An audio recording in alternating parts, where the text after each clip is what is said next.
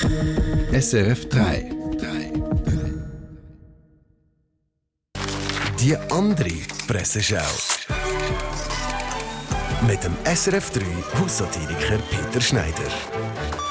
Beginnen wir wieder einmal mit 20 Minuten online. Herr Giswil, erkennst du auf diesem Foto, wieso die Feuerwehr ausrücken musste? Äh, was ist das? Eine Newsplattform oder ein Rätselheft? Themenwechsel. Sommerzeit ist Ferienzeit. Dazu zwei Artikel im Tagesanzeiger. Reisen nach Corona. Reisen ist zu bequem geworden. Und Reisen trotz Corona. Was Ferienhungrige jetzt beachten sollten. ergibt zusammen, verreisen Sie möglichst unbequem. Zur Bild. Emotionaler Peaks. Woher kommt der Impfneid? Und wohin geht er? Oder ist er gekommen, um zu bleiben? ExpertInnen ordnen ein.